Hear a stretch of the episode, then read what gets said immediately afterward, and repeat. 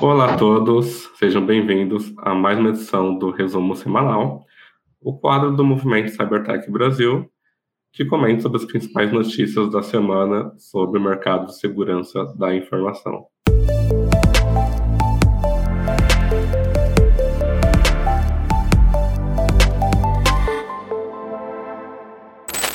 E para essa edição, o nosso convidado de honra é o Paulo Baldin, ele é CISO e TPO do Stark Bank. Então, primeiramente, queria agradecer novamente você, Paulo, por ter aceitado esse convite para participar aqui do nosso programa. Muito obrigado. Eu que agradeço a oportunidade, realmente, de estar aqui. É, acho que vai ser um bate-papo legal. Já te conheço de outros carnavais, vem você apresentando suas matérias. Ser uma honra estar aqui com você pela primeira vez. Honra toda minha. Inclusive, já, já, já foi mestre cerimônia de, um, de uma mesa redonda que, que você participou recentemente, né? Não sei se você se lembra. Lembro.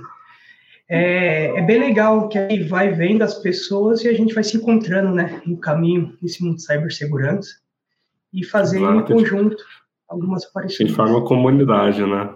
A gente vai formando uma comunidade Sim. cada vez mais forte, se ajudando, compartilhando conhecimento. Isso. E hoje em dia é o principal, né? Porque tem tanta informação, mas no que acreditar e o que seguir tá muito complicado. Exatamente. Bom, Paulo, vamos lá. Hoje eu separei duas pautas aqui para a gente debater. A primeira delas é bastante preocupante, né? É uma empresa global de cibersegurança, não vou citar o nome dela, mas ela divulgou uma pesquisa que apontou o Brasil como o país que mais sofreu vazamento de dados ao longo de 2022, né? Então foram no total 112 terabytes de dados expostos ao longo do ano, uh, equivalente a 2,29 bilhões de registros expostos e sozinho, né, o Brasil representou aí 43% dos vazamentos de dados do mundo. E outro ponto que eu achei muito curioso nessa pesquisa é o fato de que a maior parte da, das vítimas, né, dos, dos alvos desses ataques, é justamente a administração pública, né, os órgãos públicos representaram 42% dos ataques sofridos, sendo que a maior parte dos ataques são por ransomware, né? São infecções por ransomware. E na maioria das vezes, o, o vetor de, de ataque, o, o, vetor de infecção desses ransomwares, são vulnerabilidades já conhecidas e já corrigidas, às vezes há mais de dois anos, em softwares e plataformas muito comuns, como o Microsoft Exchange, o Zorro, né? Aquela plataforma da Minute Game. E, enfim. É, e o que preocupa bastante justamente é isso, né? O, o, é o fato de que a administração pública é o maior alvo, o que mais sofre com, com esse problema especialmente se a gente levar em conta que recentemente né, o próprio, um próprio órgão governamental, não me lembro o nome agora, é, fez um assessment, identificou que quase todos os órgãos públicos e autarquias estavam com falhas gravíssimas em sua estrutura de segurança cibernética. Então, Paulo, queria ouvir de você qual é a sua percepção sobre essa informação, sobre esse relatório e como podemos evoluir para que no próximo ano a gente não, não fique em primeiro lugar nessa lista? Bom, Ramon, eu falo, eu sempre falo, são ameaças antigas, problemas novos. É o mais do mesmo. E fazer o básico bem feito parece que é algo assim fora da realidade brasileira, vamos falar da América Latina como um todo, né? São os mesmos problemas, as mesmas ameaças, os mesmos tipos de vazamento de dados que acontecem agora em 2023, aconteceu em 2022 aconteceu em 10, aconteceu em 2000. Parece que a gente não aprende com os erros. É aquela velha história, né? Vamos aprender, olhar para o passado e ver o que a gente pode fazer de melhor. Enquanto a gente, eu falo, vou em dois momentos, a gente com o mercado privado e a parte pública. Mercado privado, eu vejo que está tendo muitos investimentos, empresas aí de médio a grande porte. A gente verificou nessa pesquisa que é, o mercado privado está fazendo sua lição de casa ali bem feito para se enquanto a parte pública ela ainda está vamos falar, engateando. Não é por falta de profissionais, não é por falta de pessoas que estão lá dentro que, que não sabem o que está fazendo. Eu vejo muito mais a burocracia do que eles podem fazer, como eles podem ferramentas, como eles podem fazer o investimento de forma correta, que tudo tem que seguir um protocolo público que acaba demorando muito, e quando é aprovado, muitas vezes a pessoa está sendo transferida ou já está em outra gestão, tem que recomeçar todo o processo feito. E a pesquisa, ela é muito diferente perante ao resto do mundo. Porque se a gente verificar que aqui no Brasil 42% dos ataques foi no setor público, no mundo quase 36% é voltado para a saúde e assistência social. Então, o que, que isso demonstra? Que os hackers, os cybercriminosos, sabem onde atacar, sabem onde tem que ir para fazer alguma coisa indevida ou o que ele está querendo que no final do dia é uma recompensa financeira em criptomoedas ou até mesmo o alto ego, né? Eu consegui, eu faço e ali ele se destacar na comunidade hacker. É, vamos dar alguns passos para trás também e verificar. Atualização de patches é um dos grandes calcanhar de Aquiles de segurança de informação. Já passamos o WannaCry, Petia, que todo mundo sofreu no mundo, era o quê? Problema de atualização de patch. E agora, recentemente, mais um novo ataque por falta de atualização de patch. É, os mesmos erros e novos problemas. Então, eu falo que é um círculo vicioso. Acho que o PDCA está sendo olhado do lado errado. Vamos continuar fazendo os erros e não vamos continuar melhorando, né? E, e eu te trago uma preocupação, Ramon, muito grande, que é o desafio da nuvem, o Cloud First. Se on-prime se isso gera um problema, eu falo que essa movimentação para em nuvem que precisa ser feito, porque o negócio escala muito rápido, cresce muito rápido, é, o serviço em nuvem é sensacional. Mas temos que tomar cuidado o tipo de contratação que está sendo feito, se é o IAS, se é um PaaS, se é um SaaS, porque muitas vezes a gente acha que contratou uma Google, uma Amazon, uma Microsoft, estamos tudo ok. Deixa ali que o universo está protegendo, mas não, temos que tomar cuidado, verificar o que, que a plataforma protege, atualiza, o que eu tenho que fazer. Em resumo, como eu brinco, e eu uso esse jargão, acho que muitos estão usando, vamos fazer o básico bem feito para depois fazer o diário, o avançado ainda é um nirvana. Não, muito bem colocado, Paulo. É, Inclusive, essa questão da nuvem, realmente, uh, o mundo inteiro né, migrou para nuvem nesse período de transformação digital avançada que a gente viveu. E, infelizmente, né, muitas empresas, e acho que isso engloba tanto o setor público quanto o privado, é, foram para a nuvem de forma forçada, às vezes sem conhecimento técnico necessário para utilizar esse tipo de infraestrutura adequadamente. Uh, então, novamente, como você mesmo falou, não é nem a questão que o profissional é ruim, ele só foi jogado ali em um novo mundo que ele não estava acostumado a, a, atuar antes. E tem várias peculiaridades, né? A, a, nuvem, que você citou, a AWS, não é só colocar lá e deixar, tem a, a responsabilidade compartilhada então, tanto que a gente, do movimento Cybertech Brasil, a gente acompanha né, as movimentações sobre startups nacionais e internacionais, com foco nas nacionais, claro. É, e ao longo dos últimos dois anos, o, o, o, setor que mais cresceu nas startups foi justamente startups com soluções de cloud security, que automatizam as varreduras para encontrar configurações erradas, que ajudam você a otimizar a forma que você usa essas infraestruturas. Então, eu acho que a gente está passando, né? Não sei se você concorda, mas a gente está passando por um momento de adaptação.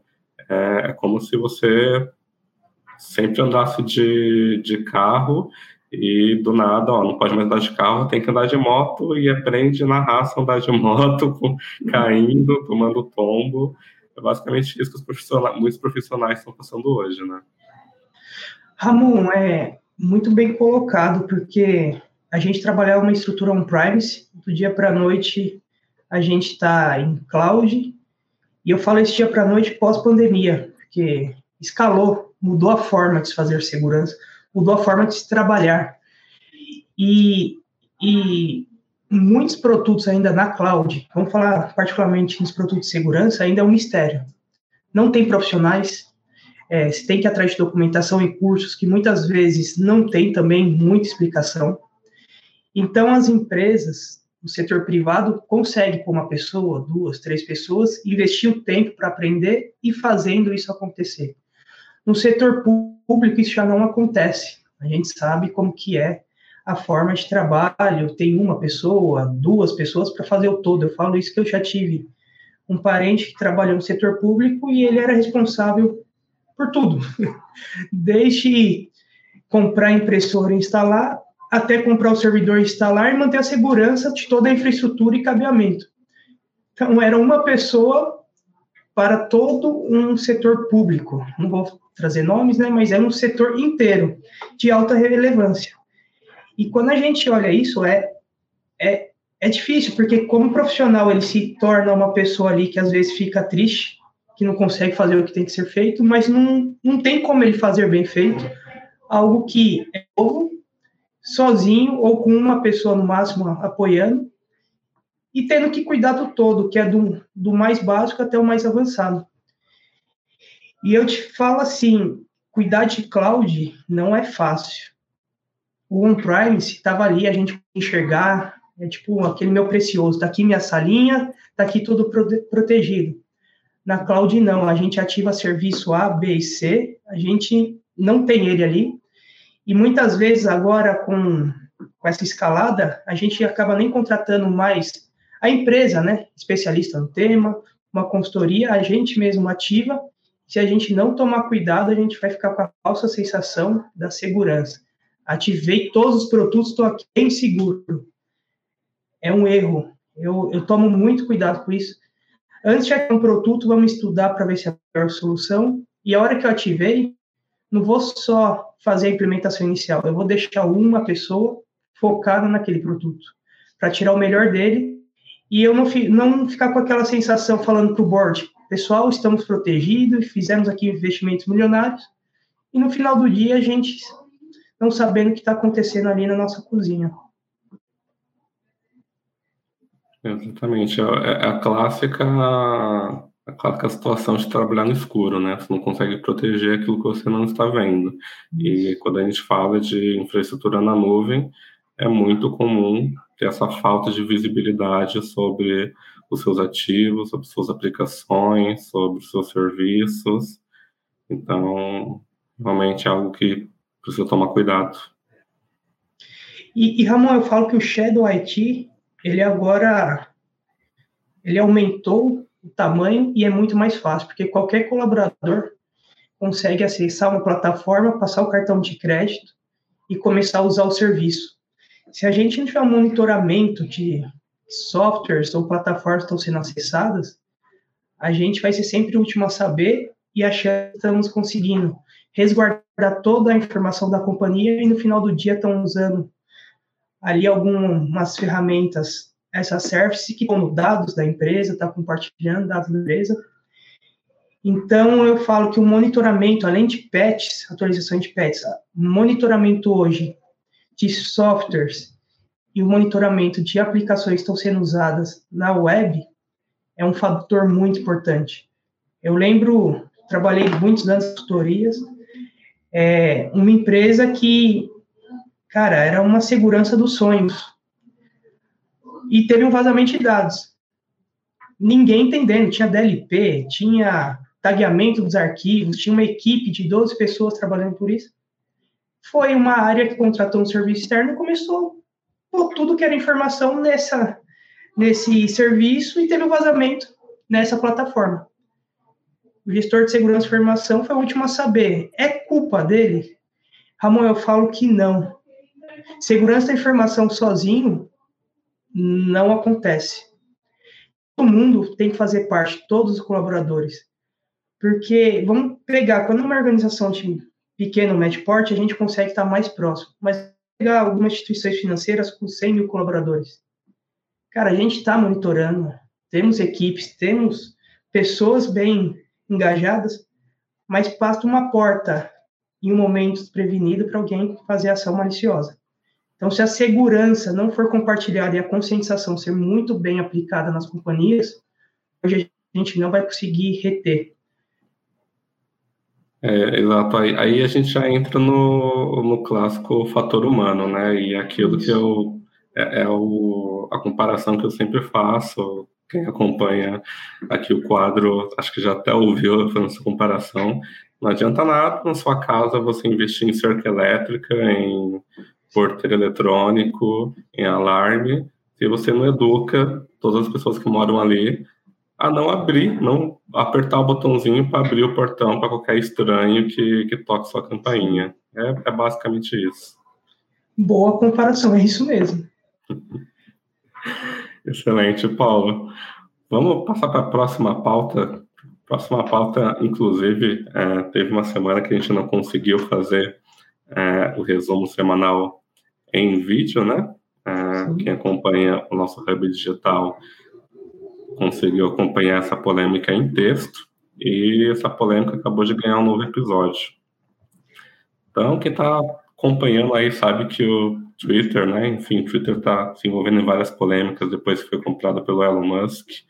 Uh, e uma delas é que a rede social decidiu que você só vai poder usar o segundo fator de autenticação por SMS caso você assine o serviço pago Twitter Blue, que custa uma graninha, não lembro exatamente agora quanto que custa, mas não é barato, é uma mensalidade um pouco salgada. É, e a plataforma, né, a gente, enfim, a gente sabe, a gente que é de segurança sabe que de fato a autenticação dupla por SMS não é segura. É, já foram demonstrados vários exemplos de como um ator malicioso pode burlar é, esse segundo fator, seja através do clássico SIM-swap, né, a clonagem de cartão SIM, Sim. seja através de ataques mais complexos contra protocolos da nossa rede telefônica, SS7.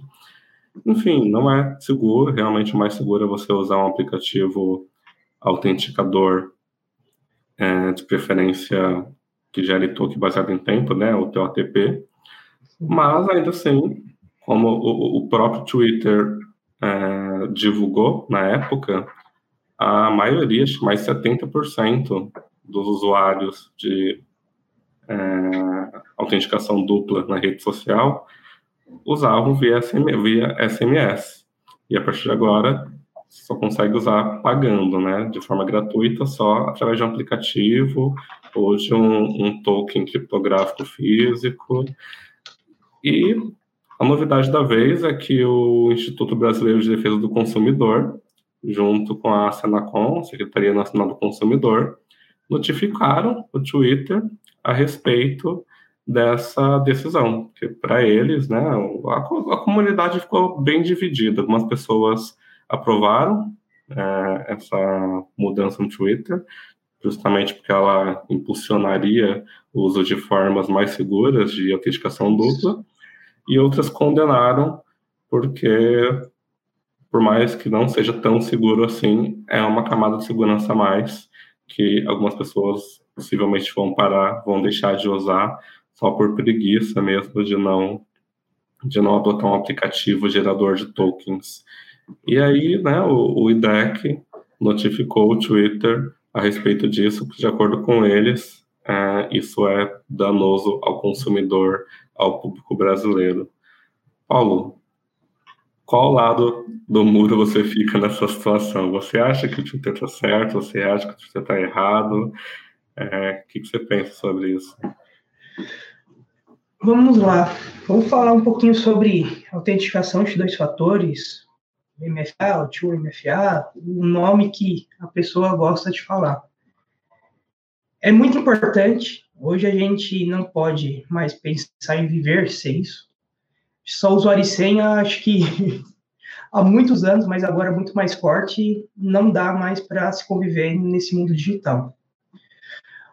Por que SMS vai começar a ser cobrado? É uma visão pessoal. Lá nos Estados Unidos, o pessoal usa o WhatsApp como a gente usa aqui. Eles gostam ainda de usar o SMS, ficar se conversando por mensagem de texto. E isso tem um custo no final do dia.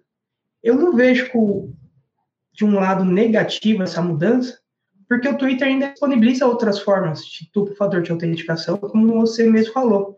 Colocar ali um Google Authenticator, um Authenticator da Microsoft e conectar a plataforma e tudo continua certinho, igual, com a proteção devida. Até melhor, como a gente fala, né? Profissionais de segurança, fazemos testes e sempre vemos as falhas de utilizar o SMS, porque consegue clonar ali, pegar, pegar esse, essa mensagem de texto e consegue entrar na, na rede social da pessoa ou qualquer outra plataforma. Então, assim, ele ainda vai disponibilizar o serviço, mas vai cobrar por ele para não sair da receita da empresa. Mas ele está deixando o segundo, o terceiro caminho. Porque, assim, a pessoa pode deixar de utilizar a verificação de duas etapas, não é recomendável, é, não é algo nem a se pensar, mas o livre-arbítrio está aí, né? é vida pessoal. Já para um, um âmbito é, corporativo, não tem como. Se a empresa colocou ali o duplo fator de autenticação, ou ele usa ou ele não trabalha na empresa. Ou eles compram o serviço para usar o SMS porque ele gosta de SMS, ou ele vai para a terceira opção, quarta opção, que tem ali o Authenticator, como a gente vem falando. Então, eu, eu acho que é uma ação estranha? É. É Elon Musk fazendo isso? É, então tem uma publicidade muito maior. Twitter vem ali passando os últimos acho que 12, 14 meses só com publicidades doidas, né? Vai comprar, não vai comprar, vai vender, não vai vender, manda todo mundo embora, pede de volta as pessoas porque acabou os setores. Então, qualquer coisa, qualquer notícia ali é um barulho grande. Assim, se você. E ainda eu achei muito engraçado, se você for usar só no computador, no notebook, é um valor. Se você vai usar no celular, é outro valor mais caro. Então, assim, é as pegadinhas que eu falo, que eu sempre falo do Elon Musk, mas eu não vejo isso com maus olhos, sendo bem sincero, porque tem outras formas, e eu acho que é uma forma até de conseguir educar melhor as pessoas. Porque vamos sair de um, uma proteção que é um pouco falha para uma que é um pouco mais segura. Então, é uma forma de também tentar movimentar o mercado. Eu sei que não é essa a intenção dele, mas vamos ver também sempre o lado mexer no copo do lado positivo de uma ação dessa.